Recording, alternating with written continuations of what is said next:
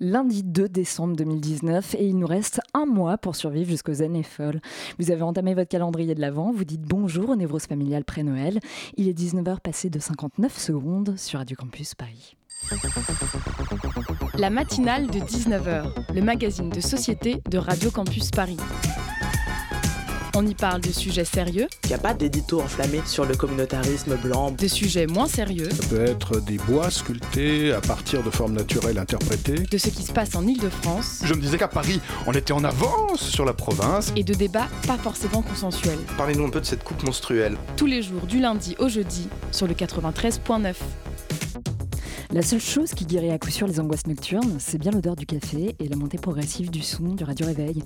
Avec les infos de France, c'est d'ailleurs qui vous rappelle que le monde continue de tourner, que tout se déchire et que tout se refait, coûte que coûte, encore.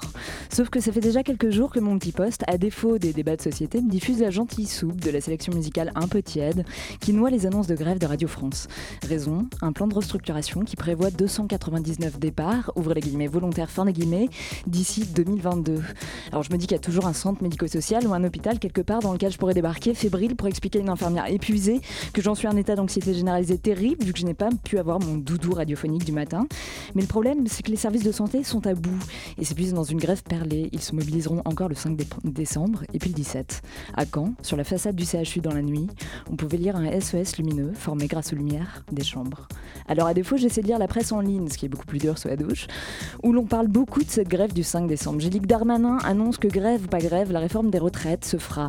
On prédit quelque chose à hauteur des grèves de 95. Il y a longtemps, Voltairine de Clerc avait dit Nous sommes les oiseaux de la tempête qui s'annonce. Peut-être que la tempête est là. Pas de quoi lessiver mon mal-être existentiel, d'autant que j'ai bousillé mon téléphone sous la douche. Alors j'ouvre Facebook ailleurs et j'y vois enfin ce qui saura peut-être apaiser ce manque de sens. Une vidéo virale de femmes au Chili. Elles scandent ensemble, les yeux bandés, un chant créé par le collectif Lastésis. Le violeur, c'est toi. La puissance qui s'en dégage est inouïe. Je crois que j'ai envie de participer. J'arrête l'anxiété, j'arrête même l'édito. J'ai tout autour de moi, euh, tout autour de moi des femmes violées ou abusées dans toutes les sphères de ma vie, sans exception. Alors pour quelques secondes, à la radio, si jamais elles m'écoutent, à celles qui ont été ou sont dans mes amis, mes potes, ma famille, mes ex, mes collègues, mes colocs, je voudrais dire et redire, le coupable, ce n'était pas vous, ni où vous étiez, ni comment vous étiez habillé. Le violeur, c'est lui.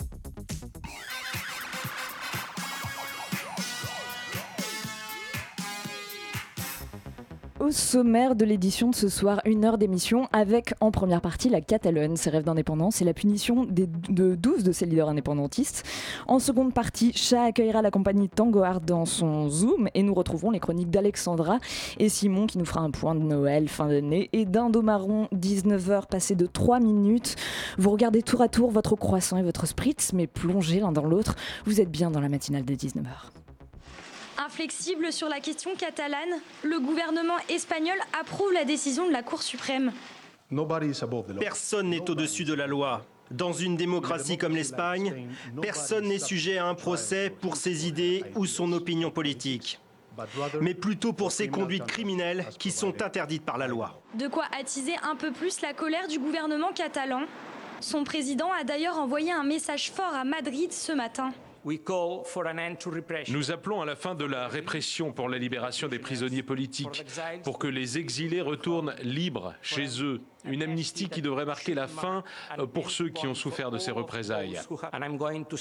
Je vais envoyer personnellement une lettre au roi d'Espagne et au Premier ministre Pedro Sanchez pour leur demander une rencontre urgente à propos de cette annonce. On écoutait à l'instant les déclarations du Premier ministre Pedro Sanchez et du président catalan Kim Torra dans un reportage de TV5 Monde du 14 octobre 2019. Alors le 14 octobre dernier, les sept juges du tribunal suprême d'Espagne, devant lequel étaient inculpées 12 personnalités indépendantistes catalanes pour l'organisation déclarée illégale d'un référendum et la proclamation consécutive de l'indépendance de la Catalogne en 2017, ont rendu leur verdict. Neuf des inculpés ont été condamnés à des peines de prison allant de 9 à 13 ans. Les trois autres ont écopé d'amende pour désobéissance. S'en suivait le 18 octobre dernier une forte mobilisation populaire et une grève générale. Pour revenir avec nous sur ces événements et faire état de la situation actuelle, nous accueillons ce soir la journaliste qui a vécu notamment à Barcelone pendant de nombreuses années, Rosa Pérez Masdéou. Bonsoir. Bonsoir. Et pour mener cette interview avec moi, c'est Maxime, un nouveau, une fraîche recrue de la rédaction de Radio Campus. Bonsoir Maxime. Bonsoir.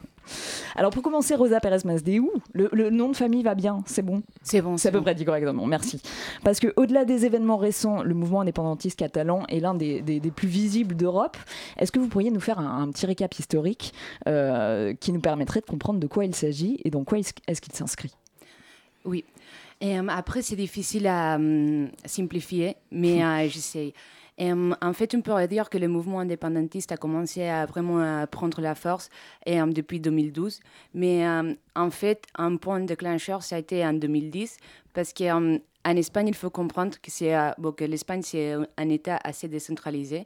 Dans chaque région, comme la Catalogne par exemple, a ce qu'on appelle un statut d'autonomie, c'est-à-dire comme une constitution au niveau régional. Donc à ce moment-là, 2010, il y a une sentence qui est sortie du tribunal constitutionnel qui disait que en fait le nouveau statut de la Catalogne n'allait pas avec la constitution espagnole et notamment un point problématique, c'était le fait de considérer que la Catalogne c'était une nation. Du coup, à partir de ce moment, et le mouvement indépendantiste a pris un peu de l'ampleur. Mais surtout à partir de 2012, quand le gouvernement qui il y avait en ce moment-là euh, à la Généralitat, c'est-à-dire l'institution euh, du gouvernement exécutif de la Catalogne, a fait un virement vers le mouvement indépendantiste. Parce que jusqu'à ce moment-là, et Convergencia, le parti de, de l'actuel président et de Puigdemont qui est en Belgique. Oui, exactement. C'était un parti catalaniste, mais pas forcément indépendantiste dans, à partir de 2012. Vous faites quelle nuance entre, entre catalaniste et indépendantiste?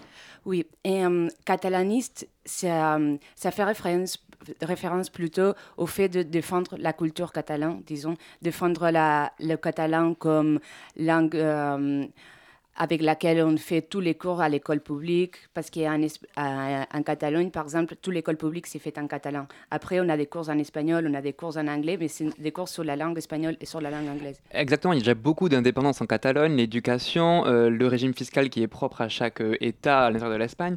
Ils veulent quoi exactement ces indépendantistes en plus? Qu'est-ce qu'ils n'ont pas et qu'est-ce qu'ils revendiquent? Euh, Voilà la Catalogne, c'est pas la seule euh, région en Espagne à avoir ses propres compétences en termes d'éducation, de, santé. En fait, c'est en toutes les régions qui ont ces mêmes compétences. À la base, en 2012 précisément, quand le gouvernement à, cette époque-là a fait le virement vers l'indépendance, c'était parce que euh, le président qui s'appelait Artur Mas est allé voir les présidents espagnols pour demander plus d'autonomie fiscale pour la Catalogne, un peu ce qu'ils ont au Pays Basque.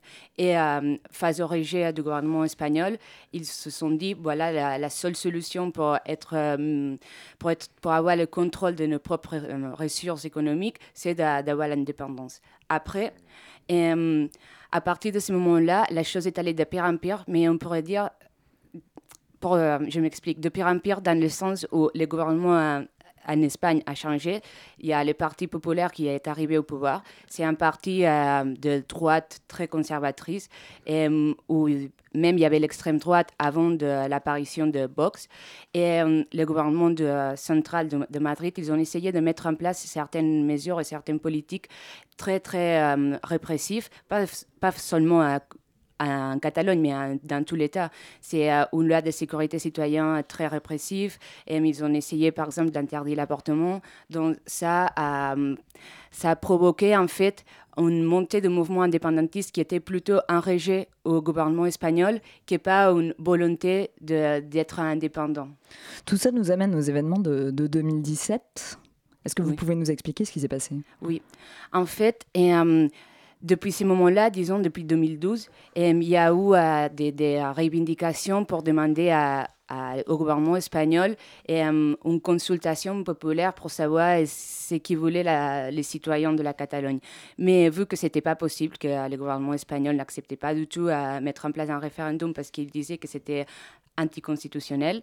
Et euh, le gouvernement catalan se sont dit euh, on va mettre en place notre propre référendum et on va considérer que le résultat seront ce que le peuple veut. Et, et pourtant, on va appliquer, du coup, on va appliquer l'indépendance et ça, c'est le résultat euh, de, la votation.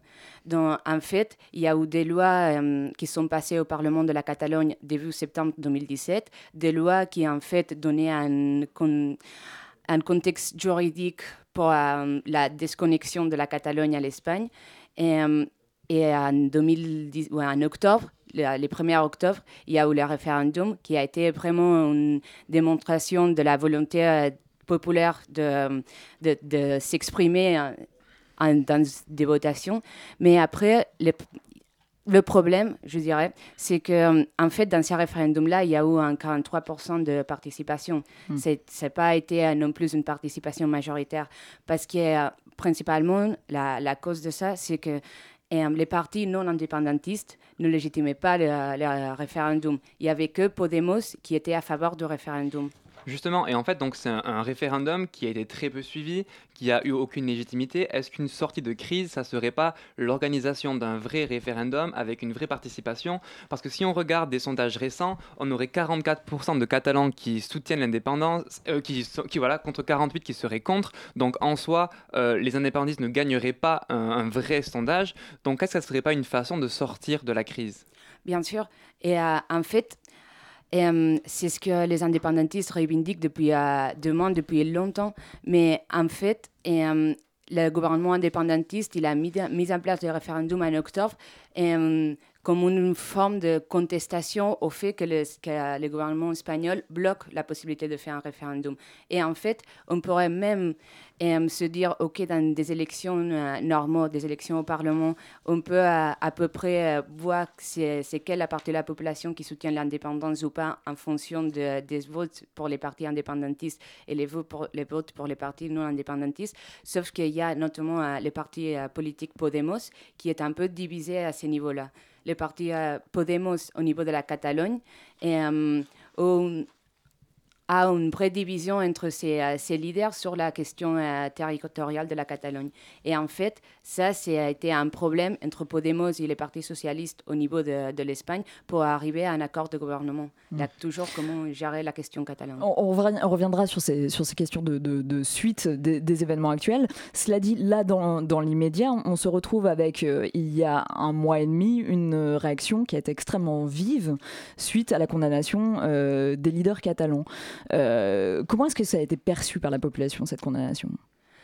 En fait, euh, cette condamnation, ça a eu un peu la, réaction logique parce qu'en en fait, euh, depuis, le, procès, en fait, depuis l'incarcération des, leaders politiques, ça a été la, la seule chose qui rassemblait les mouvements indépendantistes, la répression espagnole. Parce que, en fait, après la la proclamation, la proclamation de l'indépendance en 2017 et, euh, euh, suite à l'emprisonnement euh, des, leaders indépendantistes qui ont participé de cette déclaration de l'indépendance. le mouvement indépendantiste et ses trois partis principaux n'avaient aucun, aucun chemin, chemin à suivre parce que c'était un peu tout déjà fait et tout tout a donné lieu à une répression très forte. Donc, en fait, tout ce qui rassemblait les mouvements indépendantistes et ce qui faisait euh, sortir les gens dans, les rues, c'était euh, principalement la, contestation à la répression. Du coup, on s'attendait vraiment à une contestation, mais euh, après, je pense que les gens sont un peu divisés entre la, la sentence pour les hommes politiques qui étaient à ce moment-là au, gouvernement, c'est-à-dire les gens qui ont eu une responsabilité politique, et les euh, deux activistes qui s'appellent Jordi Sanchez et Jordi Couchat, qui sont accusés de sédition, mais euh, en fait, ils n'avaient aucune responsabilité politique. Ils sont accusés pour une contestation, une manifestation qui a, eu lieu en face de, du ministère catalan de, de l'économie et, euh, où ils sont montés sur des voitures de la, de la police mm. espagnole pour en fait parler aux gens et demander que les gens rentrent chez eux. Et euh, donc ça, ça a été vu comme comme un acte de, euh, de sédition, de, de, révolution, et euh, ils sont accusés en fait pour, seulement pour exercer sa, sa liberté d'expression. Eux n'étaient pas partie prenante dans l'organisation du référendum et dans la proclamation de l'indépendance. Non, ils étaient. après, la c'est compliqué à dire s'ils, faisaient partie ou pas de l'organisation du référendum. Mais après, ils n'avaient aucune responsabilité politique parce qu'ils étaient les leaders, les représentants en fait de deux organisations civiles, c'est-à-dire pas de parti politique ou rien, deux organisations civiles qui s'appellent Assemblée nationale catalane, c'est Assemblée nationale catalane, mais c'est une organisation, même si ça a ce nom, c'est une organisation civile, et Omnium Cultural, qui c'est une organisation qui défend la culture catalane, etc. Sauf que ces deux organisations ont beaucoup, beaucoup de pouvoir au niveau de euh, rassembler les gens autour de manifestations, etc. Donc, ils sont un peu la, les têtes à, un peu à couper pour euh, calmer euh, les mouvements. Justement, en, Catalogne, l'indépendantisme radical s'organise de plus en plus avec une nouvelle organisation assez mystérieuse, il faut le dire, nommée Tsunami démocratique, à l'encontre duquel la justice espagnole a ouvert une enquête pour terrorisme, bien que le mouvement se revendique officiellement comme non, comme non violent. On en est où en Catalogne de cette escalade de la violence dans les mouvements indépendantistes?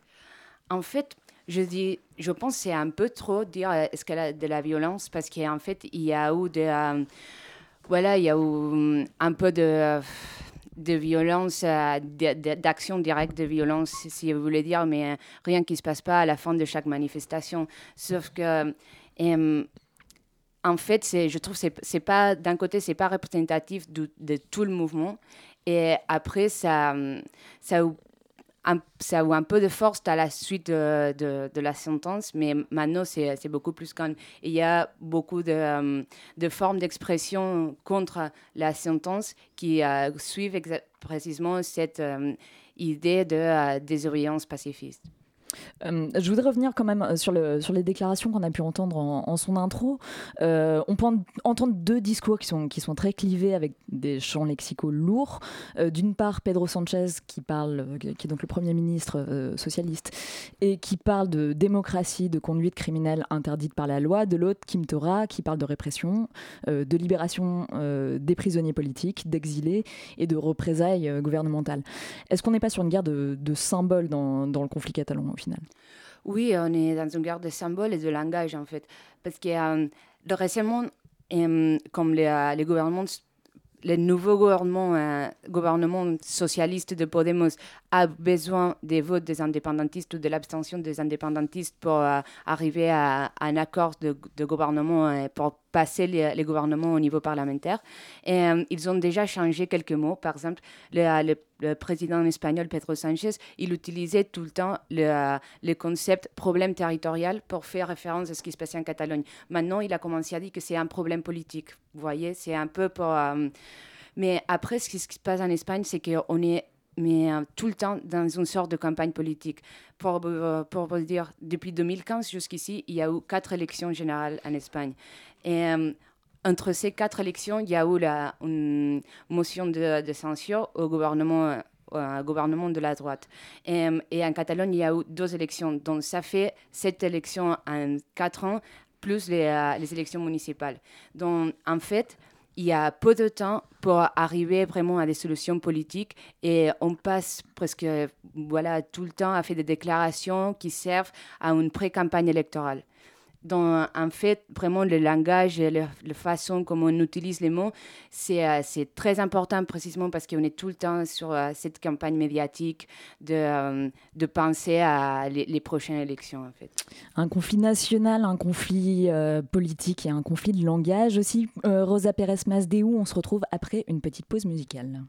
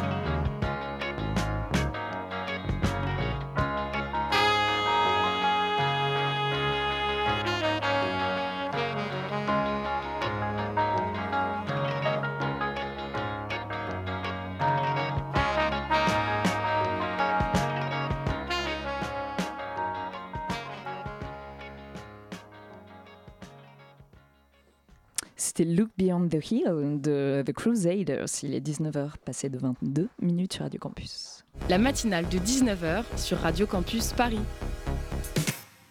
Et nous sommes de retour dans le studio de Radio Campus pour la matinale de 19h, toujours en compagnie de la journaliste espagnole Rosa Pérez Masdeu Catalane. Euh, de Barcelone, si vous voulez. De Barcelone, oui, non, mais je politiquement correct. Je, me sens catalan, évidemment. Et, euh, mais euh, voilà, je suis consciente que je suis née en Espagne aussi. En tout cas, merci de nous mettre à l'heure catalane.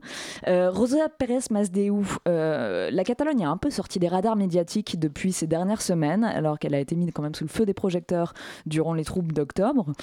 Qu'est-ce qui se passe aujourd'hui? Aujourd'hui, qu'est-ce qui se passe? Euh, Principalement, euh, les indépendantistes ont un débat interne euh, autour de si, si aider au gouvernement espagnol à se créer ou pas. S'ils ils ils doivent aider à le Parti socialiste et à Podemos à arriver à un accord de gouvernement. Parce qu'en fait, il y a eu des élections en Espagne le 10 novembre. Euh, et, suite au résultat des élections, il y a déjà en fait un accord de gouvernement euh, entre le Parti socialiste et Podemos. Mais il faut comprendre qu'en Espagne, on n'est pas dans un système présidentiel comme ici, on est dans un système parlementaire. Donc, en fait, le chef de l'État, c'est le roi. Et euh, quand on vote des élections pour choisir les, les, gouvernements, on vote directement pour les parlements. D'où le fait qu'il s'agissait d'élections législatives au mois de novembre. Exactement. Ce sont des élections législatives, mais en fait, c'est le Parlement, une fois il est constitué, et, qui doit élire un gouvernement. Donc, il faut avoir une majorité au niveau parlementaire pour pouvoir euh, avoir le, gouvernement. Justement, la seule possibilité d'avoir une majorité semble être une union des partis, surtout à gauche, peut-être un peu au centre. Est-ce que vous y croyez, vous, à cette sortie du blocage par le jeu des alliances politiques? Oui, j'y crois, mais je pense que les, socialistes et Podemos doivent vraiment faire un effort pour arrêter de criminaliser les mouvements indépendantistes et commencer vraiment à dialoguer. Je pense que c'est la, seule manière de débloquer la, situation parce que cette situation en fait de blocage autour du mouvement indépendantiste, en fait, ça provoque une instrumentalisation du mouvement indépendantiste et, euh, du côté de l'extrême droite qui en fait a fait sa campagne en instrumentalisant euh, cette question euh, de l'indépendance. Donc en fait, il faut que la gauche arrive vraiment à gérer et à s'asseoir, à dialoguer avec les indépendantistes. Justement, l'extrême droite, vous en parliez, et c'est à la fin, le principal bénéficiaire de ces élections législatives, le petit parti Vox de Santiago Abascal, très jeune, a récolté 3,5 millions de votes et 15% des voix, ce qui en fait désormais la troisième force politique espagnole. Ça dit quoi de l'Espagne, ça, de la société, de son évolution? En fait, euh, je pense que ce qui, euh, est euh, ce qui s'est passé, c'est qu'en fait, euh, le, discours de l'extrême droite est, euh, est, un peu sorti euh, de l'armoire, vous voyez.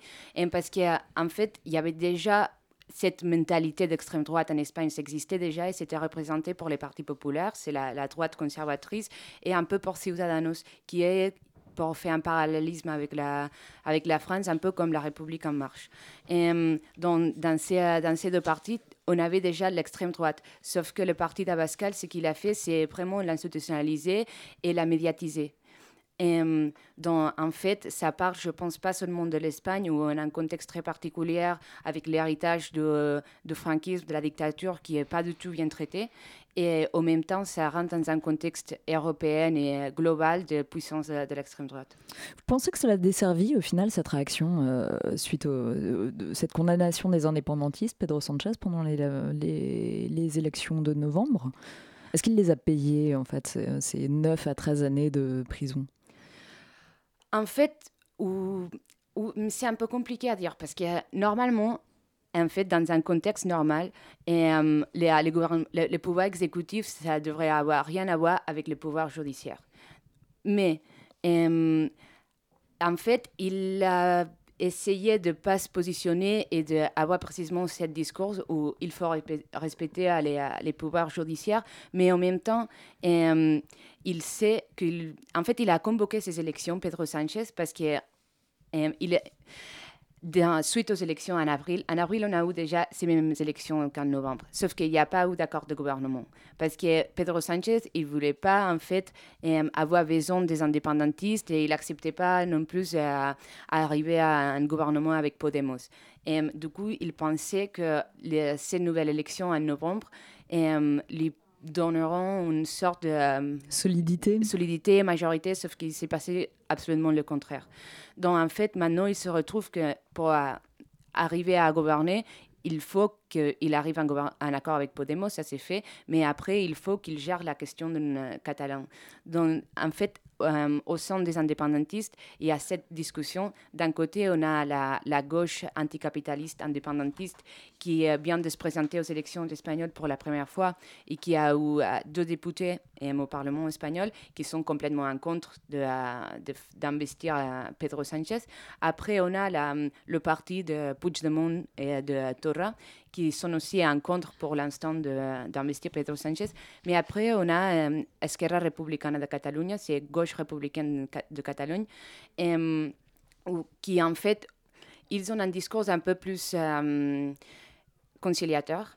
En fait, avant même de la sentence, ils étaient déjà dans une position un peu plus dialoguant avec, avec le gouvernement. Ils étaient, en fait, ils ont fait l'exercice de réflexion en se disant en fait, peut-être ce n'était pas la, meilleure option de déclarer unilatéralement l'indépendance. Peut-être il fallait un peu convaincre plus de gens au sein de la Catalogne et arriver à un accord pour euh, faire un référendum euh, avec euh, l'État espagnol. Et maintenant, il y a, après, il y a la sentence qui est tombée. Du coup, ils se sont un peu fait accuser de traître.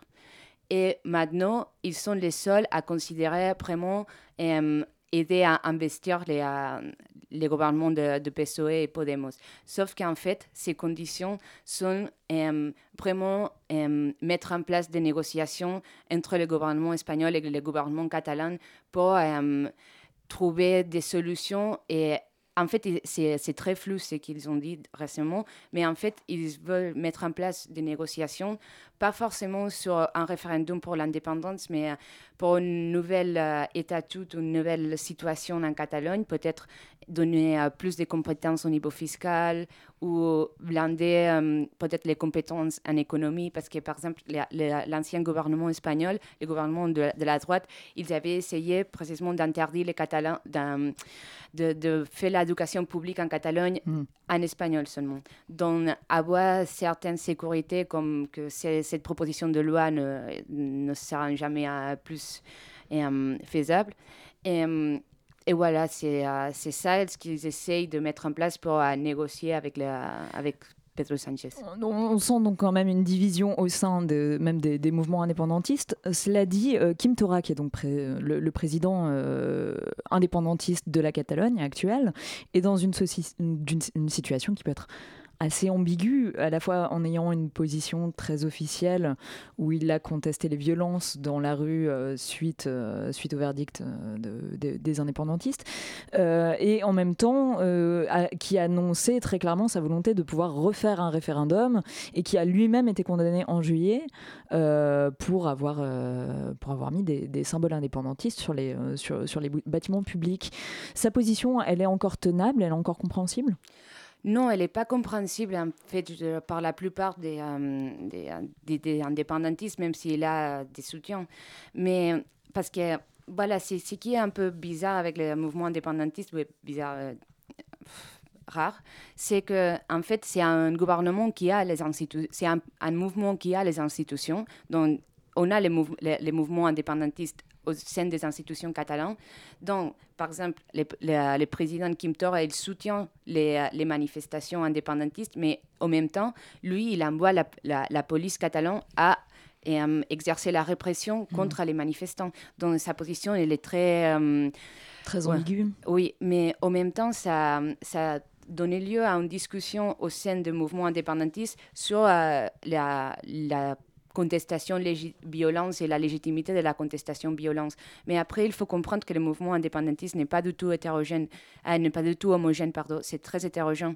hétérogène. D'un côté, on a la, gauche anticapitaliste qui est beaucoup plus familiarisée avec l'action directe et avec certaines façons de contestation. De l'autre côté, on a la bourgeoisie catalane euh, qui s'exprime euh, pour la première fois dans un mouvement social avec le mouvement euh, indépendantiste, qui n'est pas du tout habitué à s'exprimer et, à aller manifester. Et voilà, c'est deux pôles complètement opposés au niveau social, même s'ils se rassemblent au niveau euh, national. Ce sera la dernière question. Maxime. Carles Puigdemont, l'ancien président de la Catalogne, est toujours à l'heure actuelle à Bruxelles. Est-ce que vous pensez qu'il va revenir sur la scène politique espagnole et est-ce que ça serait une bonne chose? Et on a une minute pour répondre à cette question. Pour l'instant, pas sur la scène politique espagnole parce que du moment où il traverse la frontière, il se fait arrêter par la police. Mais oui, pour l'instant, il est en train de voir s'ils peuvent rentrer dans le Parlement européen. Parce qu'il a eu son acte, il a gagné son, lieu comme eurodéputé. Mais pour l'instant, il y a des problèmes parce qu'il devrait rentrer en Espagne pour. Euh, J'aurai son acte d'eurodéputé et le problème il est là-bas parce que s'il rentre en Espagne il va se faire arrêter mais il y a toujours des discussions légales autour de ça et c'est pas encore euh, fait un conflit qui risque donc encore de revenir régulièrement dans les médias, je pense, dans les prochaines années. Rosa Pérez Masdéou, merci pour votre éclairage sur la situation catalane. Quant à nous, chers auditeurs, on se retrouve juste après la musique.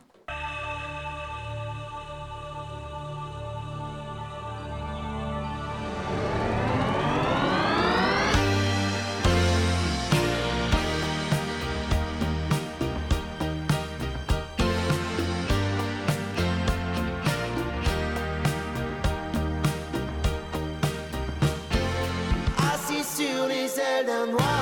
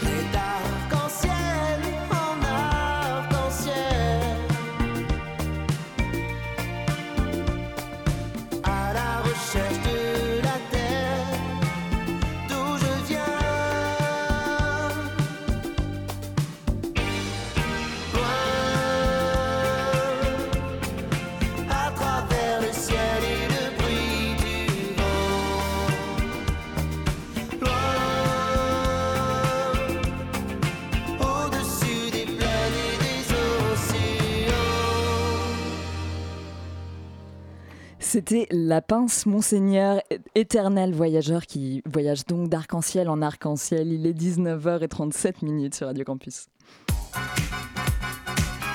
La matinale de 19h. Du lundi au jeudi sur Radio Campus Paris. Et maintenant, Alexandra nous présentera sa chronique. Hier, c'était le premier jour de décembre. Nous pouvons d'ores et déjà nous préparer à être inondés par la folie de Noël. Bien sûr, je me rends compte que ce n'est pas le début de cette période festive qui fait enfler les poches des commerçants. Dès la fin d'octobre, je me sens bombardée de publicités à la radio, des pop-ups en ligne, des Pères Noël en vitrine et des décors dans les boutiques. Une folie absurde des cadeaux et des décorations. Et parmi eux, il y a certains objets d'un goût vraiment douteux. Et voici certains qui égailleront vos Noëls à coup sûr. Hier, la musée d'Auschwitz-Birkenau a repéré des décorations de Noël faisant référence à la Shoah sur Amazon. Sur les réseaux sociaux, les autorités du mémorial ont critiqué les géants américains du commerce pour la mise en vente des décorations de Noël comprenant des images de l'ancien camp de concentration nazi allemand. Vendre des décorations de Noël, avec des images d'Auschwitz ne semble pas approprié, a déclaré le musée sur son compte Twitter. Quelle opinion modérée quand même. Curiosité un peu mal placée, mais qu'est-ce que cela veut dire exactement des décorations de Noël avec des images d'Auschwitz? Vois-tu les petits objets décoratifs en forme d'étoile qu'on suspend sur les sapins de Noël? Alors dans cette étoile, il y a une image imprimée, une photo de l'entrée du camp. Oui, chers auditeurs, vous avez bien compris, je parle d'images présentant les camps d'extermination nazis où des millions de personnes ont péri au cours de la Seconde Guerre mondiale. Des images en forme d'étoile, une belle référence conçue pour décorer vos sapins. Les décorations festives, ce n'est pas tout, il y a encore mieux. Des designs similaires ont été retrouvés par le musée sur des ouvres-bouteilles. Un décapsulaire avec une photo d'Auschwitz, voyez-vous ça? J'ai ce scénario d'un vendredi soir, vous vous retrouvez avec vos amis pour boire un coup et là, quelqu'un sort son nouveau gadget avec une telle image quelle ambiance mortelle Comme tu as dit, les objets d'un, les objets d'un coup vraiment douteux et ton humeur aussi. Mais ça n'a pas dû passer inaperçu sur les réseaux sociaux. As-tu regardé quelles sont les réactions? Les posts du mémorial d'Auschwitz rapidement été commentés par les internautes. Certaines annoncent un boycott d'Amazon, d'autres signalent l'absence d'une procédure appropriée permettant de signaler de tels cas à l'administrateur du site. Mais la folie ne s'arrête pas là. Un peu plus tard, le musée a posté sur Twitter un autre message en disant qu'il a découvert d'autres objets formidables sur cette grosse plateforme de vente. Il a cité parmi eux un tapis pour souris informatique ainsi qu'une décoration de Noël, cette fois en céramique, montrant un wagon de chemin de fer utilisé pour transporter les juifs vers le chambre à gaz. Ce n'est pas la première fois qu'Amazon est accusé de laisser vendre des articles au relent antisémites ou faisant référence à la Shoah. Restons encore dans l'ambiance de Noël. En 2017, un père de famille allemand, en recherchant des cadeaux pour sa famille, a découvert sur Amazon des Legos habillés en tenue nazie. Des jouets à l'effigie du régime nazi, tu veux dire Exactement, les petites figurines jaunes affublées des symboles nazis sur leur tenue et casque le, commerçant, de Francfort vendait de fausses figurines des marques danoises en les dérivant comme les Lego et en les recommandant à des enfants à dès l'âge de 7 ans. Mais attends, euh, qu'est-ce qui s'est passé avec ces décorations? Ce matin, il n'était plus possible d'acheter ces objets alors on a une bonne fin, non? Euh, Le musée d'Auschwitz a par ailleurs publié un nouveau tweet ce matin, citant cette fois-ci le site de vente Wish, qui propose ces mêmes produits à moins 10%, moins 15% ou encore moins 21%. Aucune réaction n'a pour l'instant été constatée de la part de ces sites de vente en ligne. J'ai préféré l'autre conclusion. Merci Alexandra quand même pour cette chronique. Et tout de suite, c'est le Zoom de chat. Euh, nous proposons euh, une programmation qui se veut euh, décloisonnante. On a toujours un escape game, on a un jeu de plateau, de stratégie. Plusieurs groupes de musique. Il y a aussi du fantastique. Avec des artistes internationaux. Un lieu d'échange, de rencontre avec de la réflexion. Participative et interdisciplinaire. Voilà, et il y aura plein d'autres surprises. Le Zoom dans la matinale de 19h. Bonsoir Charles. Bonsoir San. Ce soir, on parle à la fois musique et danse, une sorte de deux en un artistique et culturel avec le tango argentin. On reçoit pour ça Ariane Lioto, euh, fondatrice de la compagnie Tango Art et chorégraphe du spectacle Season qui se joue actuellement à Paris. Avec elle, on a Émile Gailloso, un ancien de Radio Campus, et Esme Page euh, qui joue et danse dans ce spectacle hybride entre tango et théâtre. Bonsoir à vous trois. Bonsoir. Bonsoir la matinale. Bonsoir. Ça fait plaisir d'entendre à nouveau la voix d'Émile euh, sur les ondes. Euh, Season, c'est l'histoire d'un couple, ou plutôt trois, ou même plus parfois, euh, qui passe par tous les stades de la relation amoureuse. La, la singularité de ce spectacle de tango, c'est de mélanger, attention, mathématiques, les quatre saisons de deux compositeurs principalement, euh, qui sont Vivaldi, qu'on connaît tous, et Astor Piazzolla. On a un petit extrait de la bande-son du spectacle pour ça.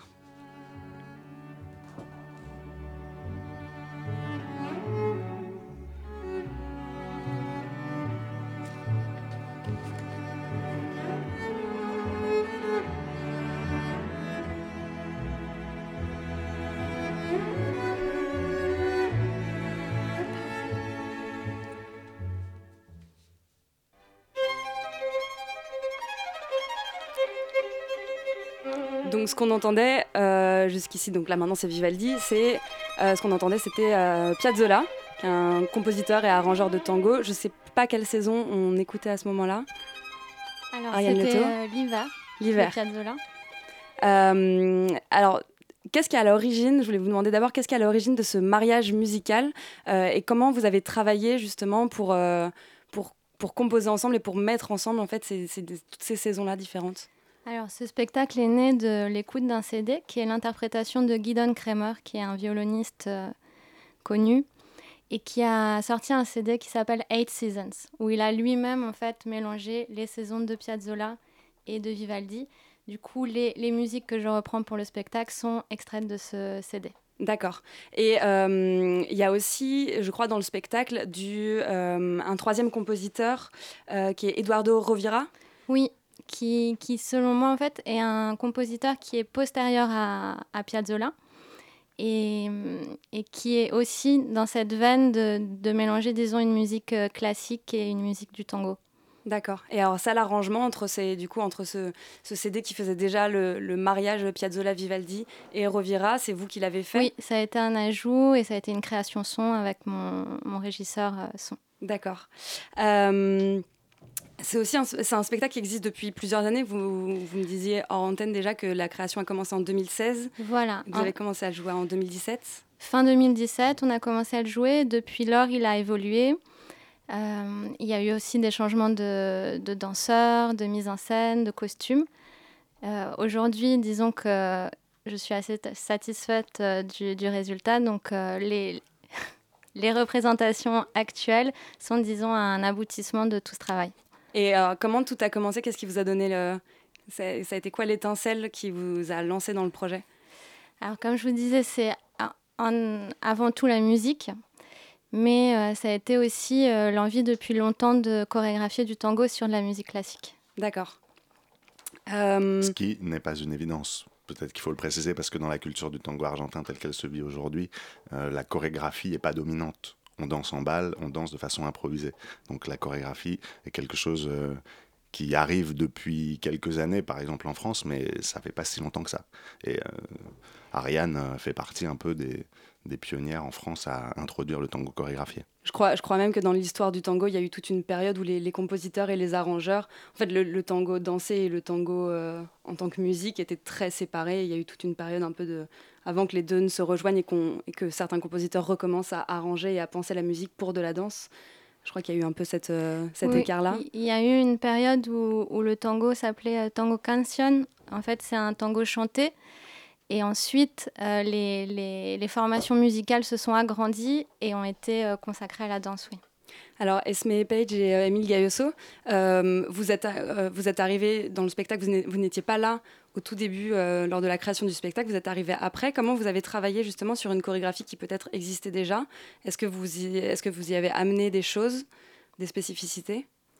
Alors surtout avec Ariane, euh, effectivement, on a travaillé euh, des spécificités plutôt de jeu et de personnages, mais effectivement, on a repris euh, des chorégraphies qui préexistaient, mais bien sûr, Ariane a,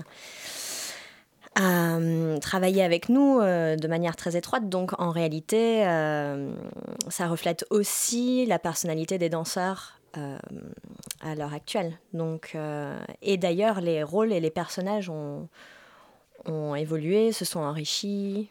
Donc, Alors... Oui, je, disons que le, caractère des danseurs va forcément influencer, euh, influencer mes chorégraphies. Même si elles sont faites de A à Z, ça va souvent me, me faire changer euh, dans certaines directions, même, euh, même au niveau du mouvement. Une forme d'inspiration que vous trouvez dans le... Dans la façon de faire, en fait. Ils, vont le faire forcément différemment des autres, et du coup, ça va me donner de nouvelles idées, et, et le spectacle a aussi évolué grâce aux danseurs, bien sûr. Alors, l'histoire du spectacle, c'est c'est l'histoire d'amour d'un couple. En tout cas, c'est tel qu'il est présenté. Mais sur scène, il y en a plusieurs. Alors, je voulais savoir pourquoi déjà ce choix-là. Et, euh, et qu'est-ce que vous vouliez raconter de l'amour, finalement, qui est très lié au sujet du tango, qui est une danse qu'on imagine toujours de la danse de l'amour, une danse sensuelle. Euh, qu'est-ce que vous vouliez raconter avec, euh, avec cette histoire de couple Et surtout avec le fait de présenter plusieurs couples à la fois qui se croisent, qui vivent ensemble, enfin, qui, hein, se croisent sur scène ou qui ont des moments chacun à eux. Alors, ce que je voulais raconter, c'est surtout les saisons de la vie d'un couple. Et pour cela, j'avais pas envie de me limiter à un couple. J'avais envie d'avoir plusieurs versions du couple. Du coup, j'ai choisi des danseurs qui sont très différents les uns des autres. Et, pour une même saison, on va avoir euh, le même sentiment qui peut être exprimé par un couple et euh, par un autre de façon très différente. Moi, j'ai vu le spectacle, j'ai été très marquée par euh, la première saison, euh, où justement on voit euh, Esme et Emile qui sont avec nous, qui ont une scène qui est d'une tendresse, d'une délicatesse infinie. voilà, avec ton en fait, les, deux autres couples présentent quelque chose de très tendre, et Esme et Emile. eux vont présenter quelque chose qui va rapidement tendre vers la, une très forte tension, voire une violence. C'est une, une scène qui m'a mis. Ça, c'était une scène qui était là au départ. Oui, c'était une scène qui était là au départ et euh, qui s'est euh, qui s'est affirmé parce que je voulais également aussi parler d'un cliché du tango. Souvent, quand on pense au tango, quand on connaît pas le tango, on pense à l'homme macho et la femme un peu soumise. Et justement, j'avais envie, à travers ce cliché, de parler de quelque chose de plus actuel qui peut être la violence conjugale, tout simplement. Euh, et alors, quelle est votre prochaine date à Paris? Donc le dimanche 15 décembre. Au théâtre Clavel toujours? Théâtre Clavel à 19h30. Ok, et alors vous avez, euh, vous avez fini euh, récemment une campagne de financement participatif, je crois, oui. avec succès, euh, qui devrait vous emmener au-delà des frontières françaises. C'est ça, qui nous a déjà amené à Bruxelles et qui, je l'espère, va nous amener plus loin encore, en Argentine. Esme et Emile, vous suivrez le projet ah oui, à l'étranger? Absolument. Avec grand plaisir. Vous espérez un, gros, un grand avenir pour le, le spectacle Oui, avec le micro de Radio Campus embarqué avec nous. avec plaisir. Évidemment. Eh ben, merci à vous trois. Donc, on rappelle que la prochaine représentation de Seasons sera donc le 15 décembre euh, au Théâtre Clavel à 19h30 dans le 17e arrondissement. Dans le 19e. Dans le 19e arrondissement, pardon. Et pour euh, avoir des billets sur Ticket Réduc, voilà, vous vous connectez à Internet et le spectacle est en ligne. Super. Euh, merci beaucoup d'avoir été avec nous ce soir. Merci à vous. Merci. La matinale de 19h sur Radio Campus Paris. Il est 19h et c'est l'heure pour Simon de nous proposer sa première chronique de ce dernier mois de l'année. Oui, ça y est, on est en décembre, c'est la dernière ligne droite avant de finir cette, cette année 2019. un mois du passage aux années 2020, on fait déjà le bilan de l'année, on essaie de se poser, de penser à tout ce qu'on a accompli. Il y en a aussi des choses qu'on n'a pas accomplies, hein. passer le permis, avoir plus de 19,5 sur 20 à partiel en cinéma, je manque pas de névrose. Regarder Citizen Kane, on peut toutes les idées pour mon premier long métrage, avoir un César et ranger ma chambre. Mais bon, là ça va pas, ce n'est que Là, ça va, ce n'est que la surface de ce bilan hein, que je vais comme beaucoup peaufiner pendant le mois. Et entre-temps, je vais devoir me farcir la préparation de ces fêtes de Noël dont je n'en peux déjà plus, avec ces lots d'enfants insupportables, pléonasme, et leurs demandes inarrêtables de cadeaux si chers les uns que les autres, dont ils ne se serviront qu'une fois. De toute façon, tout ça pour qu'après ils les gardent sur une étagère pour faire genre devant leurs copains. Je peux vous dire que les gamins chez moi, ils font le coup à chaque fois, tous. Prenons Manu par exemple. Je sais pas dans quel catalogue il a trouvé ça, mais cette année, il veut une réforme des retraites. Et je le connais, ce petit merdeux, il lâchera rien. Il lâchera rien. Bon, pour l'instant, ça va. Les parents tiennent euh, le coup. Ils lui disent non. Enfin, autant sa maman, elle est pas trop contre euh, ce cadeau, hein, entre deux cours de français épiques de chroniqueurs qui le prennent pour une mère qui n'ont décidément pas d'idée en ce moment. En revanche, euh, le papeuple, lui, il veut pas. Non, le papeuple, il veut pas. Non, non, il veut pas au point que ça commence à prendre des proportions de dingue, hein, avec une grève du papeuple reconductible jusqu'à à partir du 5 décembre. Il va mobiliser toute la famille et franchement, le papeuple, il a raison, hein, parce que des petits gars comme Manu, il faut leur faire comprendre que ce sont pas les seuls seul petit gars au monde, hein, qui a aussi des petites filles et des petits gars qui vont très mal prendre le fait qu'il ait une réforme des retraites. Sauf que le petit Manu, il le veut son nouveau Jojo néolibéral, hein. il commence à développer un stratagème pour à dire que oui c'est étrange, hein, parce que vous, ce que vous me disiez là, c'est que c'est un nom massif pour un cadeau dont vous savez même pas comment il est bien. Et ça c'est que la préparation, parce qu'après il y a le réveillon, le 25 décembre, avec toute la famille. Bon, quand c'est juste pour se mobiliser pour que le petit Manu arrête ses caprices enfants passe encore. Mais là on va être réunis autour d'une table avec tous ceux qui ont réussi et leur vanne de tonton classiste à la con. Et euh, avec eux, euh, bon je peux vous dire que c'est toujours pareil euh, tous les ans, hein. ils vont faire qu'un truc, c'est donner envie à ceux qui ne sont rien de sortir de table avant même d'avoir obtenu leur sentiment de société. Ça fait six mois que je veux la faire celle-là. Bon, en vrai, juste penser au mois de décembre, ça donne plus envie de continuer le, bilan des mois qui l'ont précédé. Hein, du... Du coup, on va pas s'arrêter là. Hein. Peut-être une petite comparsita radiophonique, non? Un petit journal des trucs qui sont pas arrivés en 2019 pour la route? Allez, vous écoutez Radio Campus Paris, il est 19h52. On commence avec un mea culpa. Un non mea culpa même, hein, puisque François Hollande ne s'est jamais excusé d'avoir nommé Emmanuel Macron au ministère de l'économie et de fait contribuer à son ascension à la présidence de la République. En exclusivité, le témoignage que n'a pas donné l'ancien locataire de l'Elysée. Je voulais euh, présenter euh, mes excuses euh, pour le débâcle social que j'ai contribué à créer. Même si ça me coûte. vous savez, on passe toujours plus de temps à ne pas s'excuser dans sa vie qu'à s'excuser dans sa vie. C'est de moi. Je souhaite que ce mea culpa euh, redorera un peu plus mon blason euh, que mon bilan. Hein. Oui, la pétition pour l'organisation d'un référendum d'initiative partagée lui-même contre la privatisation des aéroports de Paris n'a pas atteint le seuil des 4,5 euh, millions de signatures, 7 pardon, bientôt 1 million, 1 million seulement alors que la pétition se clôt en mars. Les grandes radios nationales se sont mobilisées pour délivrer un communiqué de soutien aux parlementaires qui portent cette pétition. Un communiqué qui dit, je cite, Tralalalalaire, vous avez autant de signatures que repas à d'auditeurs, moi ha c'est dommage, si l'un de vous était président de la République, on aurait fait la même campagne de communication que pour le grand débat des eaux, pas des eaux. Un soutien euh, comme un autre. Cliché. Oui, l'amitié homme-femme n'est toujours pas rentrée dans la constitution de l'intelligence masculine. Hein. Une marche contre les rapports sexuels systémiques entre deux personnes du même sexe et hétérosexuels aura lieu dès ce soir entre la place de Arrête, me dis pas que t'as jamais voulu te la faire et la rue. Mais oui, c'est ça. C'est la fin de ce journal. Euh, on espère que tout ce qui ne s'est pas passé en 2019, de préférence ni ultralibéral ni individualiste, se passera en 2020. Et d'ici là, je vous laisse. On se retrouve dès jeudi pour retenir le petit Manu d'inscrire sa réforme des retraites dans sa liste pour le Père Noël. En vous souhaitant une bonne fin d'année, à siempre. Merci Simon pour cette chronique. Euh, c'est la fin de cette émission. Très rapidement, on remercie nos invités et puis toutes les petits génies de campus qui font le sel de la matinale. Ce soir, Maxime à la cointe, Chat au Zoom, Alexandra et Simon en chronique, Margot à la réalisation et Jules à la coordination. Vous retrouvez la matinale demain à 19h pour un sujet sur Reporter en colère. Et on est parti, restez bien sur Radio Campus.